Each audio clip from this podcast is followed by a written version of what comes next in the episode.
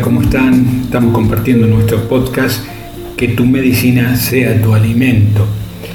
Y estamos aquí ocupándonos en este caso del acto de agradecimiento, cuando se, agradecer al alimento que se utiliza en muchísimas tradiciones y que es muy beneficioso para la salud previo al alimento.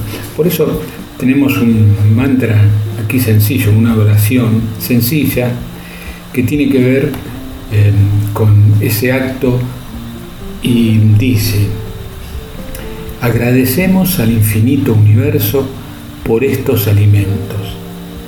Agradecemos a todos los seres que han hecho posible que lleguen hasta nosotros.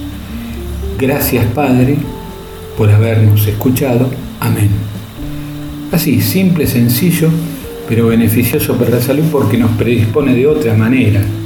El acto de agradecimiento antes de ingerir los alimentos es de suma importancia y se agrega como un recurso para producir el efecto deseado, o sea, lograr un clima de calidez, confianza, seguridad y serenidad en el momento de la comida, que se reflejará luego en nuestra digestión y en la calidad de nuestros pensamientos y en una mayor serenidad nuestras emociones.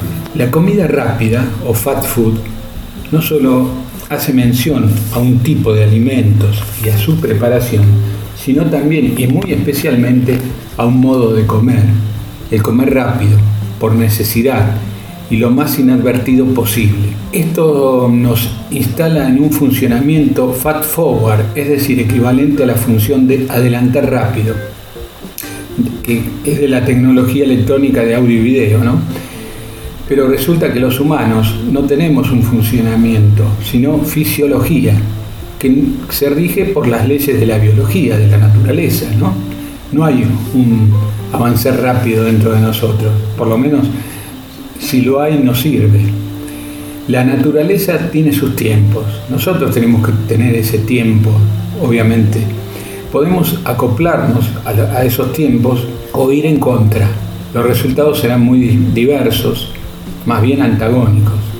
El fat food no solo promoverá la indigestión, sino que intensificando el apuro, estimulará la ansiedad, el desasosiego, la angustia y con esas emociones como locomotoras arrastrando a nuestra salud los vagones de todo tipo de disfunciones digestivas y síntomas de estrés.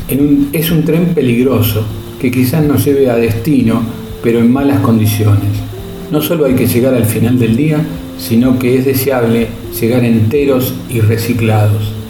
Si en cambio nos tomamos un tiempo de manera exclusiva para nuestros almuerzos y cenas, compartiéndolos en un ambiente sereno y amable, cumpliremos doble y triplemente con el objetivo de nutrirnos, poner un stop, un alto en la tarea y además renovar nuestras energías.